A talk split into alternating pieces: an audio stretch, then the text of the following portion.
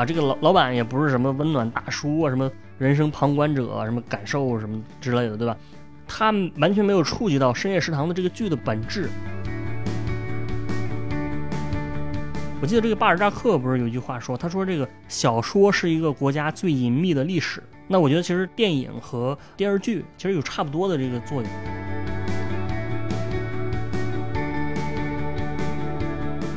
那你们家是不是这个祖孙三代认识的字母加起来都不超过二十六个，对吧？就人家看书，你有什么好好骂的？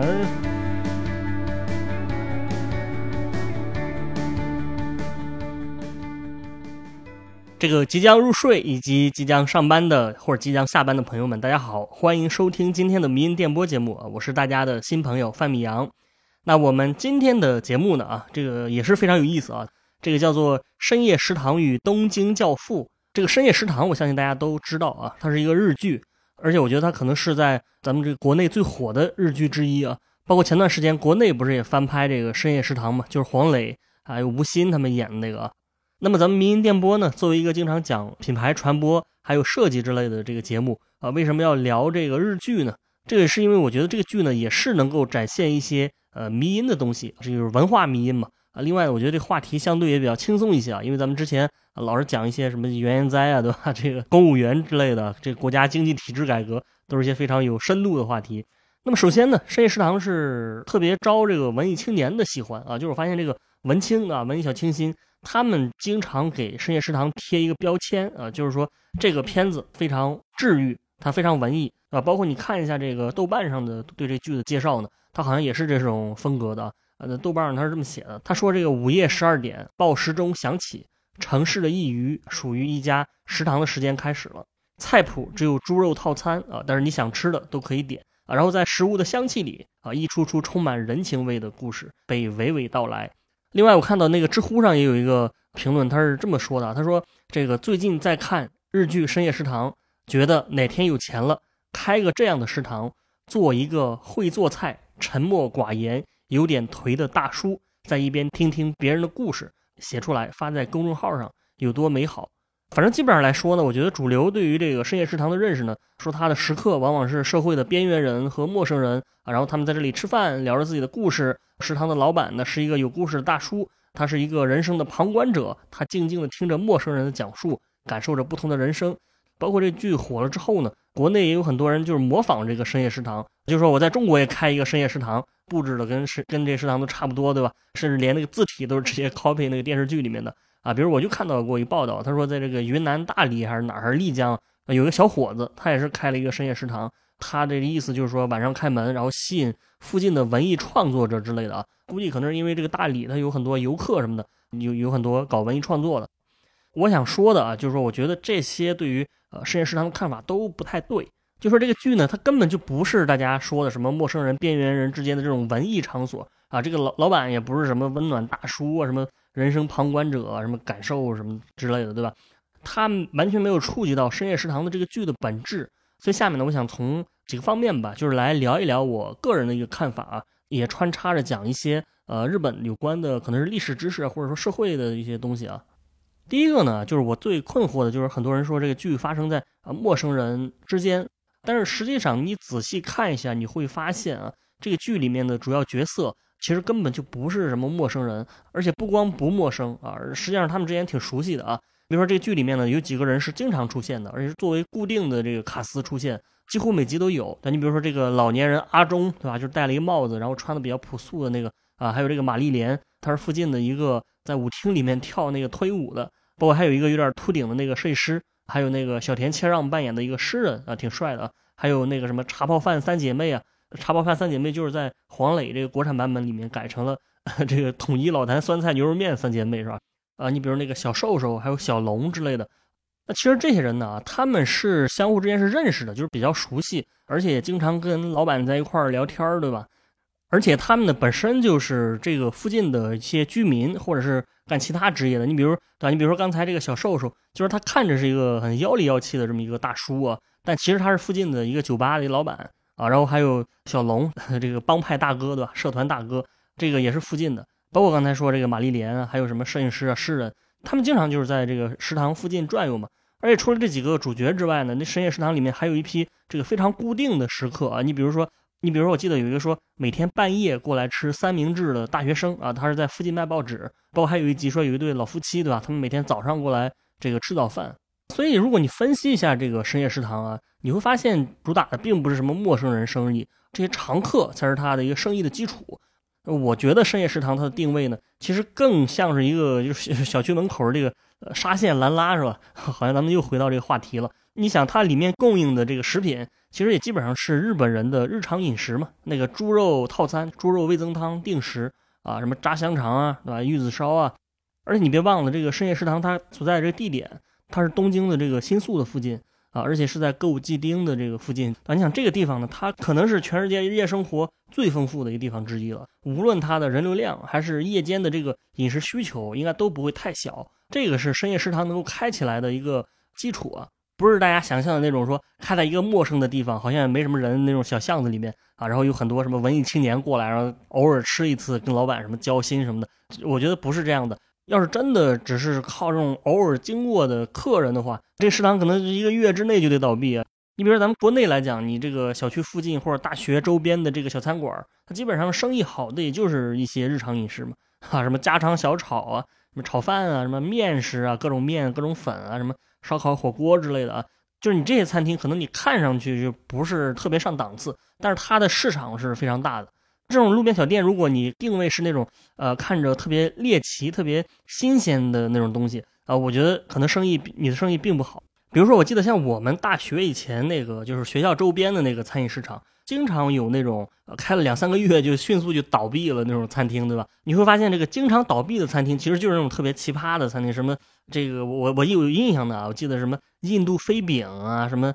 虾肉火锅啊，还有什么音乐奶吧，还是什么乱七八糟的东西啊？就是听起来挺有创意的，但实际上你都根本就没有市场啊，因为它是一个非常低频次的消费。刚开业的时候，有人过来尝尝鲜，对吧？尝尝这个印度飞饼。你但是你说让中国人整天吃印度飞饼，我觉得这个还是有点不现实的啊。所以说，这就是为什么我经常能看到那种那个很奇怪的店名啊，就是什么回转寿司麻辣烫之类的。回转寿司麻辣烫，就是因为他可能是做回转寿司的啊，就觉得这东西挺好吃的。后来发现这个国内的接受不了这种，然后开始做麻辣烫了，是吧？手工披萨、披手工披萨和这个啤酒炒菜，什么音乐清吧火锅鸡之类的 啊。反正我记得同济那个附近以前那个赤峰路上就有一个。什么时尚餐厅对吧？后来改成那个炒菜水饺之类的了。这个时尚是是是比这个炒菜要时尚的，但是你这个没人，主要是没人消费啊，是吧？这同济的学生也不时尚啊，对吧？所以反过来看，这个中国的这些呃模仿者呢，他可能就是说在呃对日料接受不高的地方啊，我觉得这个东西完全就是开不起来的。它的结果就只能改成 回转寿司麻辣烫，回转寿司麻辣烫，对吧？这就只能改成这个。然后另外一个标签呢是，经常有人说这个剧里面的角色呢，他是一群呃社会边缘人。那意思就是说什么这些小人物也有自己的尊严，对吧？也有自己的精神世界呀，大家什么相互取暖之类的。但其实呢，我个人觉得，我觉得这些人其实也算不上边缘人。就如果你仔细看过这个剧的话，你会发现它里面出现的职业还是挺多元的，就有这个什么明星，对吧？歌手、美食家啊，美食评论家啊，还有什么脱口秀演员。呃，什么作家、漫画家，还有这个大学教授之类的，我觉得这些人肯定算不上是什么边缘人啊，而且他们就是属于精英阶层嘛。另外呢，还有一批人，就是他们的角色就是普通人啊，蓝领啊、白领啊，什么公务员之类的。你比如说这个什么图书编辑啊，什么部门经理啊，啊，还有这个出租车司机，还有这个片区民警之类的。有的人说深夜食堂是边缘人，可能是因为说那几个常客，就是我刚才说的，你比如呃跳脱衣舞的这个玛丽莲啊，还有这个小龙，对吧？他是一个社会大哥。啊，还有这个摄影师啊，因为是自由职业嘛，大家可能觉得 没有编制，所以就觉得人家是边缘人，对吧？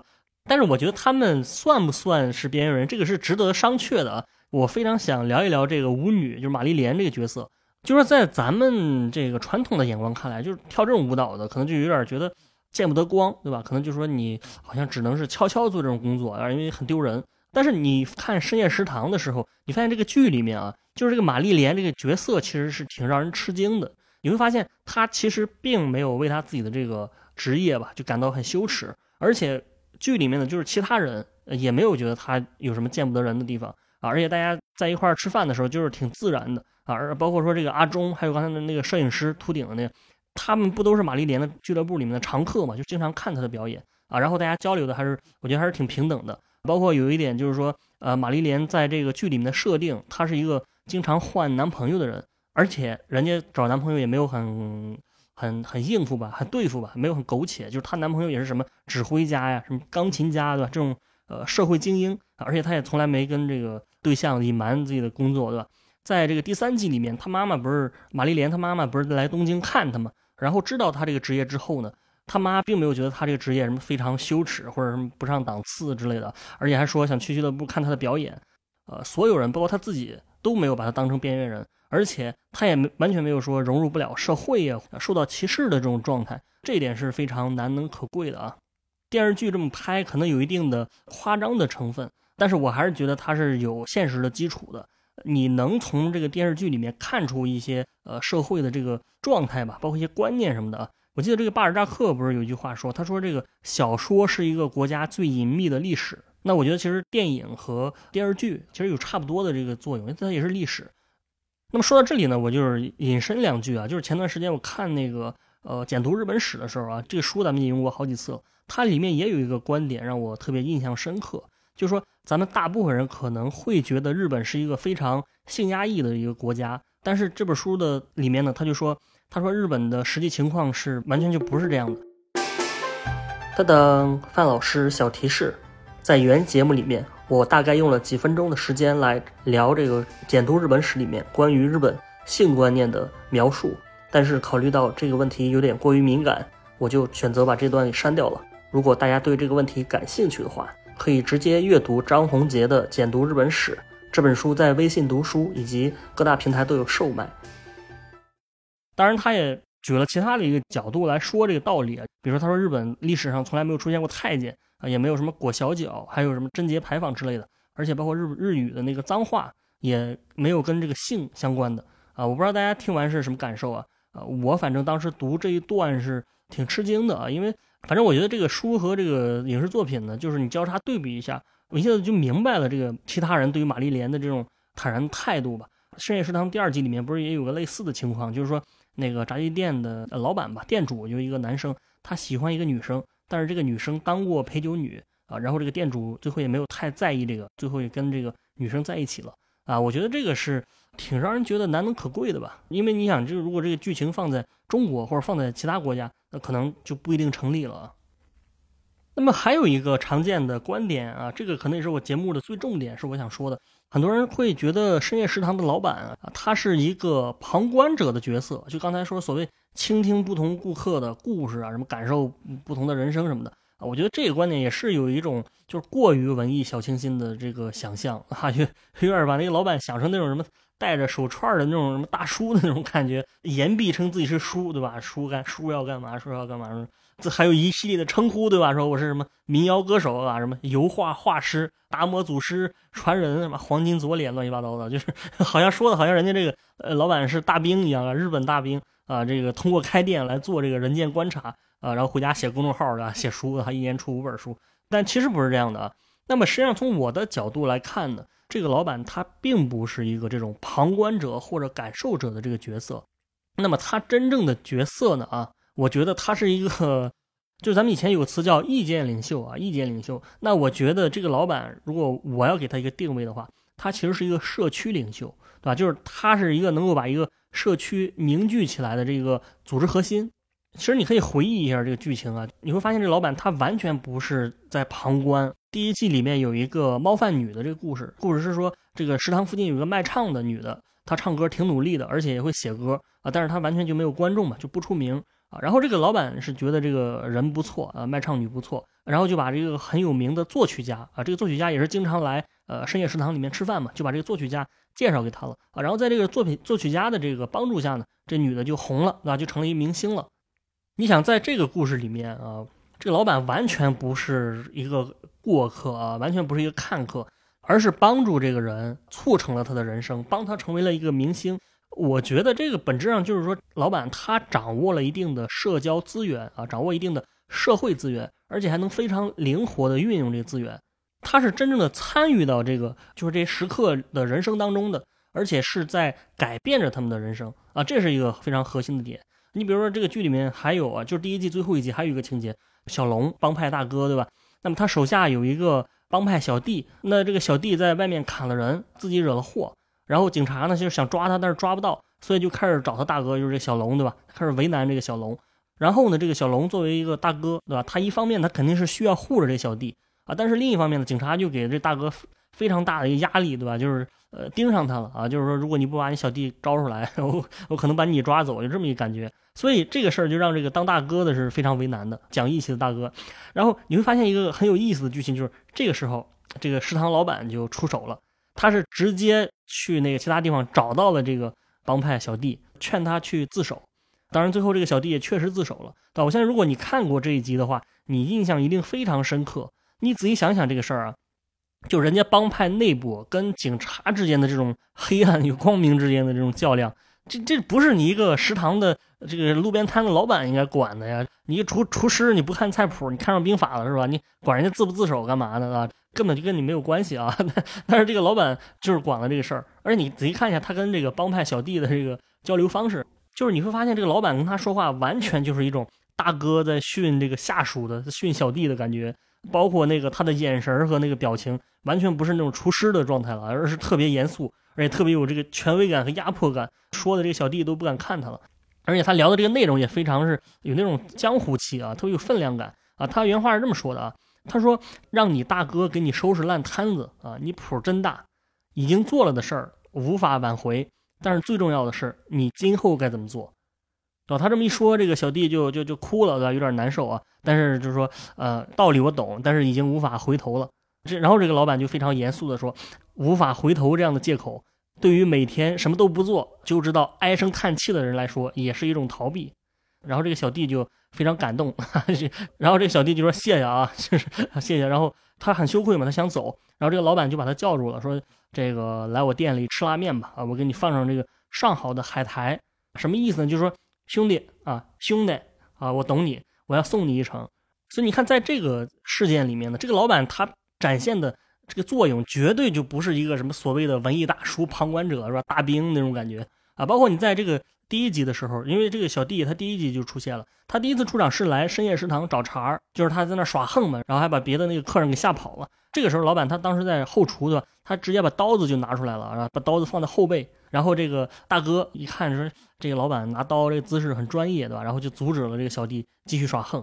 包括你看旁边的这个派出所的民警啊，这片警都非常尊敬他，而且有点敬畏他的这种感觉。然后我记得有一集是，呃，有好几集民警就解决不了那些问题，然后他就呃找老板老板来帮忙，而且他的态度也是毕恭毕敬的。所以我觉得这个从这些细节能看出来，这个老板他是比较有地位的一个人。不管你是什么黑道白道，你都是很尊重我啊，而且我能处理的游刃有余，而且我能保护别人。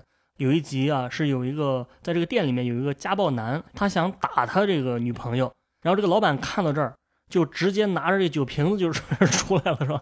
拿着酒瓶子想要揍这个呃，想要揍这个家暴男啊，就是这个战斗力是非常爆棚的。所以这个老板完全就是不简单。你你想，你开一个食堂，你得应付各种突发状况，对吧？什么三教九流的人，你都得处理。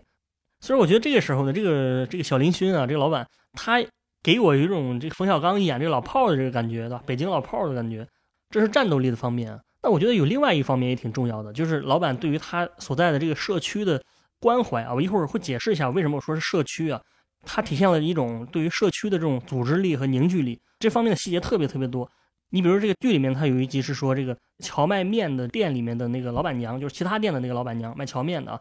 在深夜食堂这儿喝醉了，然后这个老板就给这人的儿子打电话，对吧？让他儿子过来把他接回去。其实这个细节我觉得就能说明他跟周围的人还是挺熟的。然后在这个电影版的这个里面呢，啊，这个老板还收留了一个就是来东京打拼的一个女的，叫美之流，对吧？这个女生她是一个人啊，只身一人来到东京啊，也没有地方住，而且连顿饭都吃不起的。他不是老板这儿吃了顿霸霸王餐，然后跑路了吗？然后后来呢，老板就让他在自己店里打工。而且让他住在这个食堂的二楼啊，而且他还把这个这女生介绍给另一家饭店的这个老板娘。这种事儿还是挺多的，就是说这个老板他会帮助这个社区里面的人做很多事儿。比如说这个刚才说这个猫饭女得了癌症去世之后呢，那老板这个店呢还是专门打烊了一天，然后大家一起的穿着黑色西装在在这店里面办这个追思会吧，应该是追悼会之类的。啊，还有一集就是说他专门还把这个店腾出来给那个饺子店的老板娘过生日。包括还有一集说是他专门这个白天开业啊，因为他是深夜食堂，他白天也开业了，给一群孩子做饭。然后除了这些呢，啊，这个老板还经常帮别人什么传话之类的，帮别人带话啊。顾客有什么东西放他这儿，然后他再转交给别人。包括说有的顾客遇到什么困难啊，有什么心结打不开了，他 可能失恋了、离婚了什么的啊，他还经常安慰这个顾客。往往他说的话就是一些比较有分量的啊，而且经常是送菜给别人，哈，为了给你讲道理，我送你一个菜，就是非常有这种关怀性。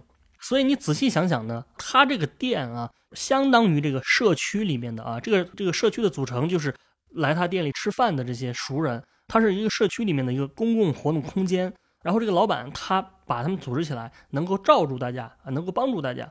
你可以说他建立了这个社区本身。那如果有一天这个老板这个店不开了，其实这些人可能就是很难自己再组织起来了。这是为什么说这个老板是核心呢？啊，这个组织的核心。所以这里呢，我要补充一下，就是我一直说这个社区啊，这社区是什么意思呢？中国人理解的这个社区，我觉得可能跟呃像英语的这个 community 这个词，它不是一个意思。这里说的社区，它不是指的是一个物理实体的概念。当然也不是咱们常说的那个小区的小区住宅的那个那个那个概念，更不是很多人说的什么微信群啊，这个什么运营社群啊、运营社区之类的微信群。我说的这个社区的概念，其实就是接近于英语的 community。我以前在那个同济读研的时候呢，就是呃，就是学院经常会有这种讨论吧，就是讨论这个社区这个词，然后什么针对这社区做设计什么的。我发现呢，就咱们可能在中国的实际生活经验而言，你很难真正去理解它呃英语的这 community 这个含义啊。因为词的意思或者组织形式跟咱们呃国内就是不太一样。啊，我我直接给大家读一下这个维基百科的一个定义啊，说社区也称为共同体，然后它是由十九世纪德国社会学家滕尼斯提出来的概念。啊，然后是与社会相对啊，就说这是 community 跟 society 这个区别啊，这这两个概念是相对的，社区是通过血缘、邻里和朋友关系等建立起来的人群组合，而且是。共享共同的价值观或者是文化啊，我觉得这个维基百科里面有一句话很关键，他说这个社区是具有共同价值观啊，或者说共同的地域关系，产生凝聚力的一群人啊。这里我引用一个美国这个心理学家的西摩萨拉森啊，他就说过，他说这个社区里面的人呢，一定是有一种公认的，就是与他人的相互依赖感，而且有维持这种依赖的这种意愿。所以你想想，这个呃深夜食堂的这个老板，他做的其实就是这么一件事儿，就是他通过各种各样的方式把这个社区给凝聚起来了。对我刚才说这个老板有点像这个老炮儿里面的冯小刚嘛，我觉得他可能也很 有点像那个古惑仔里面那个牧师，对吧？因为古惑仔本身就是打打杀杀嘛，然后这个牧师他是一个戴着眼镜，对吧？看起来特别斯文形象，跟那个流氓完全不一样，就是文绉绉的。但是他在这个电电影里面的江湖地位却还挺高的啊，就是这些小流氓一般也不是太愿意去去得罪他啊。这个其实就是因为他所在的教会，当然也包括冯小刚这个老炮儿的这个北京老炮儿这圈子，他们都可以各自算是一种一种社区啊，因为他们确实就是基于一种共同的价值观凝聚起来的嘛，他们属于共同体啊。牧师他是属于这个基督教的教会的价值观凝聚起来的，因为这个教会的组织能力本身也比普通人要强。你比如说。如果你去美国的话，可能你会找到很多教会管饭啊，而可能给你看孩子，或者开办什么免费的语言学习班之类的，他们就构成了一个 community。古惑仔里这些小流氓之所以会敬畏这个人，并不是说他是讲的道理多深刻，他的思考有多那个什么深邃什么的啊，是因为他有自己的 community。那我觉得就是从这个深夜食堂这剧本身的有一个事儿呢，是非常能体现出呃食堂老板这种地位吧。每一季到最后一集，它都会展现这个过圣诞节的一个场景，就是这一批常见的这个常来的这食客吧，他们都会跟老板聚在这个食堂里面啊，在一起在开 party 啊，就类似于跨年啊，就是有一种这个一起包饺子看春晚的这种感觉。我看很多影评呢，它主要是把这个情节解释成一种老板是很热心什么的，但是我觉得它更重要的一个实质就是说明了老板在这个社群啊，在这个社区当中的号召力啊，说明他的地位。你可以想一想啊。在圣诞节或者咱们就说过年吧，你在过年的时候，如果一群人能够聚在一起庆祝，通常是一个什么样的场景？不外乎就是这么几种情况啊。一个可能就是什么宗族聚会啊，过年的时候，有的人可能回老家，然后大家一起去什么灵堂啊、什么祠堂啊、什么祭拜祖先什么的啊。或者说在一个大家庭里面啊，家里又有辈分比较高的老人，这个老人是一个德高望重的，然后，一般子女也会聚在一起啊，一起吃年夜饭。当然，其他可能还有一些宗教场景，咱们就是不举例了。这种聚会吧，啊，它是一种。共同体凝聚力的一个构建。深夜食堂这个老板呢，他能够在这个圣诞节把大家聚集在一起过年，我觉得充分是说明了这个老板的这个呃号召力啊。因为你像来的这些人不光是说闲着没事儿做，也都是有自己的社会关系的呀。你比如刚才说这个小瘦瘦，他自己是开酒吧的，他为什么不去自己酒吧里过呢？包括这个帮派大哥这小龙，他肯定也有自己的这个这个社团嘛，他为什么要跑这个店里来呢？包括还有什么荞麦店的老板啊，也跑到这个深夜食堂里面来过节啊，包括一些其他的其他的一些人啊，都是差不多的。他们可能也都有自己家庭，但是他们都选择在这个这个地方过。我觉得这个就是体现了老板对于这些人的号召力。其实这个事儿你可以反过来想一想，就是说，如果这个场景是发生在咱们这个中国现实当中，它会是一个什么样的感觉，对吧？你说大年三十的晚上，小区附近的人都不回家啊，也不回老家，他们都跑到这个小区门口的这个什么沙县啊，是吧？黄焖鸡米饭 啊，跟这个沙县的老板一起跨年啊，然后沙县老板给你做鸡腿饭啊、鸭腿饭啊，你一边吃着这个沙县小吃啊，一边吃着卤煮火烧啊，一边跟老板交流。对吧？然后旁边都是沙县的客人，大家这个呃举举起杯了，然后说：“哎，我要是我们过年了，对吧？我们一起跨年，跨越零点的钟声啊，然后这个什么歌曲又响起来了。你这个场景，你想一下，它一定是很违和的，那它一定是很违和的。但是在深夜食堂这个场景中，它之所以不违和，就是因为这个老板他们这个社区已经形成了。从这个角度来分析，这个剧完全不像是很多这个这个文青说的这么简单啊，而是在实质上。”这个老板他是一个本地的领袖啊，他不是什么中年文艺大叔，不是那种油腻大叔，所以为什么咱们这期节目叫呃深夜食堂与东京教父呢？其实这个本质上确实就是这样的，因为你看那个教父里面这个维多克里昂也好，还是这个呃这阿尔帕西诺这个他自己的这个帮派组织，其实也就是一个 community 啊，也是社区。意大利的这种家庭的组织形式呢，也确实很容易产生这种帮派。呃，就不是有段子嘛？他说嘲讽意大利的，就是黑意大利的。他说别的国家移民到美国，产生什么军事家、政治家、企业家什么的，但是这个意大利的来了呢，总是出黑手党。其实就是因为跟他们这个 community 的一个一个特色有关啊。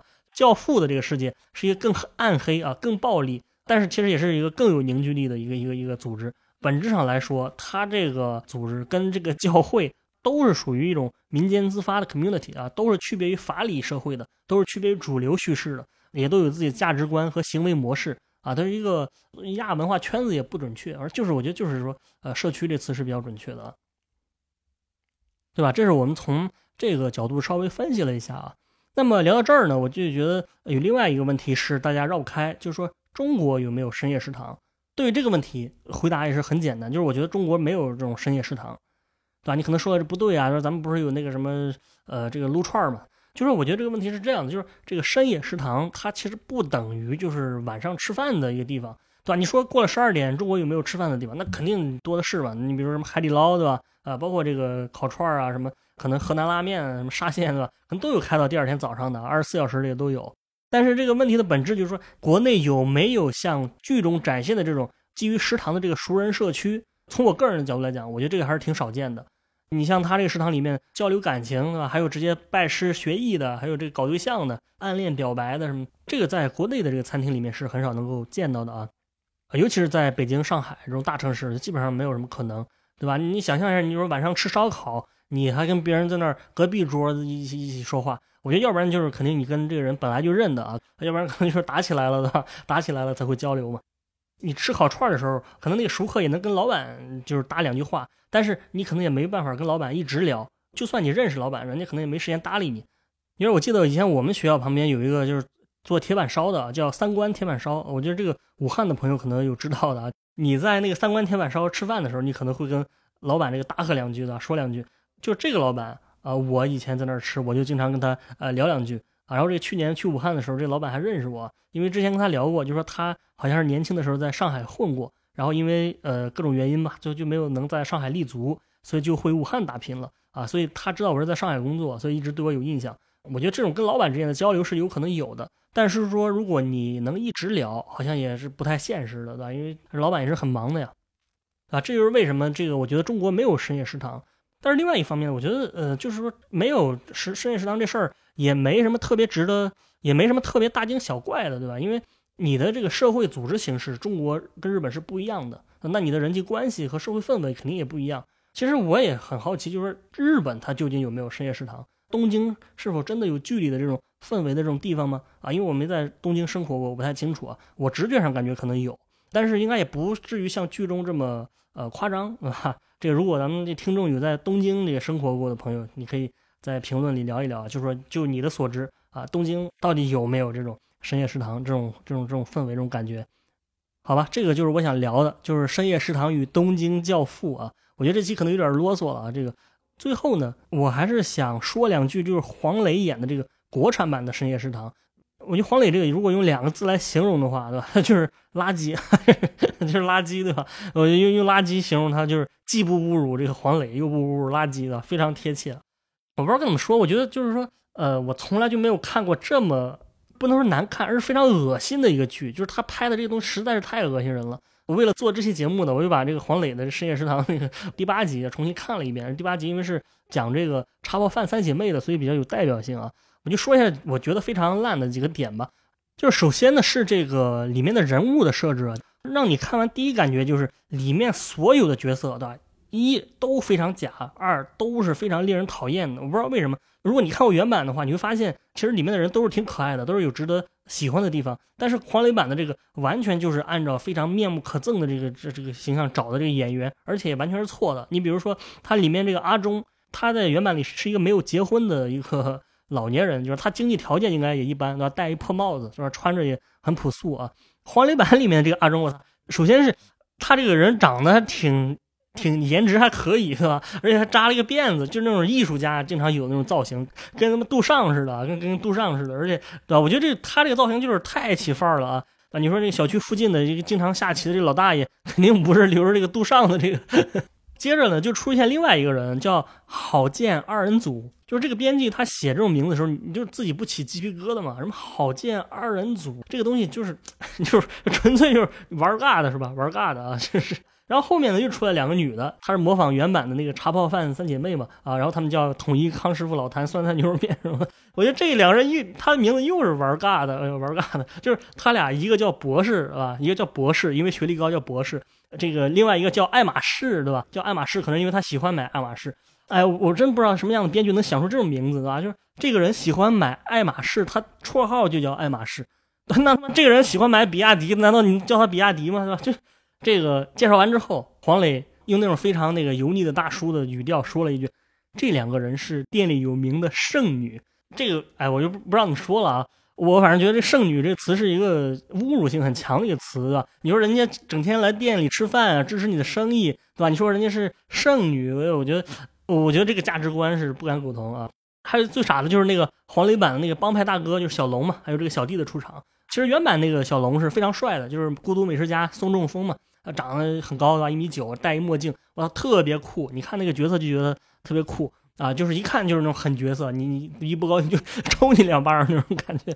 但是黄磊这个就是这个这演员我不认识，他戴上这墨镜完全就是一个盲人的感觉啊，好像是盲人过来这个这个讨饭的感觉，这么一个人，不像是什么社会大哥。就是这个里面也有一个小弟，对吧？因为原版那个小弟呢，虽然挺那个张狂，但是还挺可爱的，很傻憨的感觉。但这个小弟呢，长得跟胡彦斌似的，然后留那种特别让人想拍他两巴掌那种。那种那个那个造型，然后他进来之后，他就把这个手直接搭在这个泡面姐妹的肩膀上了，然后脸凑的特别近，就说你在人饭店做这种动作，那你这个是一个非常越界的行为，对吧？你如果是这个动作发生在日本的版本里面，这个老板肯定是又抄着酒瓶子就出来了，拿着刀子就出来了。但是黄磊演的这个角色呢，就是完全，对吧？你说他脸上有一道疤吧，可能我觉得可能是这个这个杀鸡 或者切鱼切的不小心切到脸上了，反正就是。这个黄磊特别怂包，完全就是一种束手无策的感觉，就感觉快被这个小流氓就吓哭了，对吧？就站那儿，就是眼眼睛都红了。这个我觉得也可能是黄磊老师他想表现他的这个愤怒感，但是他这个表现力实在有限，都演成了一种很委屈的感觉，让人特别无语。就这么一个流氓性骚扰的一个场景，你本来就是说你该解决这个问题的，这是一个严重的问题，但是不知道为什么就过了五秒钟，就导演就给这个剧情配上一个非常感人的一个音乐。在没有任何剧情发生的情况下，然后大家都开始扑哧一乐，就是非常温馨的。包括被拍肩膀的那个人，包括这个黄磊本来快哭了啊，包括这个盲人，还有这个小弟啊，他们都开始温馨的笑了起来。反正就有一种突然有一种合家大大团圆包饺子看春晚那种感觉就出来了。啊，我觉得这个完全是莫名其妙啊！我觉得这还不是最让人反感的，最让人反感的是下面这个桥段，就是说这两个标签的女性角色嘛，什么所谓的一个女博士，什么一个名牌控，就是你博士有什么好，你有什么好说的呢？说中国博士这么多，你非要说就给她搞一个这个这刻板印象，说她是女博士，然后戴那种特别呆的眼镜，然后看那个英文书，然后就是因为人家在这个餐厅里看这个英文书，旁边这个郝建这二人组就骂人家，就直接骂了起来。我靠！我说大哥，你是？说你们家是不是这个祖孙三代认识的字母加起来都不超过二十六个，对吧？就人家看书，你有什么好好骂的？然后就跟人家骂了起来，相互骂，就相互骂就算了。最后我就出现了一个特别让人觉得难受的一个词，我我觉得这个真是太过了，我我不想说了，就是我直接给大家听一下他说的这这这个骂人的。你算了吧，一个女博士，一个名牌控。男人早就被你们吓跑了，好不好？好可怕！我要疼了！哎呦，你们两个还是国强的销售员，就知道在这儿喝酒。哎，你们作为销售员，你们的客户在哪里？在哪里？在哪里啊？你们的客户又在哪里？老处女有很多客户，你知不知道？要亮出来给你看吗？没人要，你知不知道？就是没人要。你，对吧？你说你用这个“老处女”这个词，哎呀，我觉得，而且这两个人还说什么是大城市的这个设计师的，我觉得。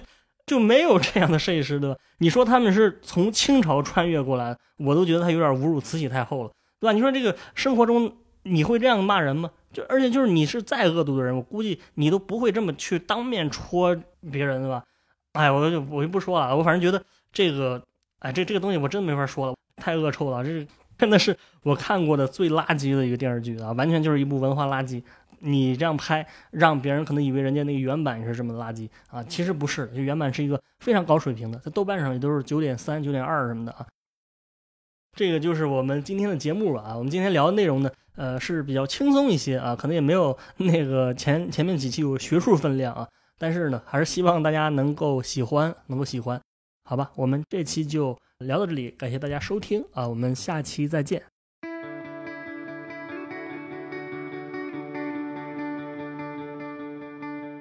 今天的迷音电波节目就到这里，感谢大家收听。我们的背景音乐是来自于青岛的乐队阁楼演奏班。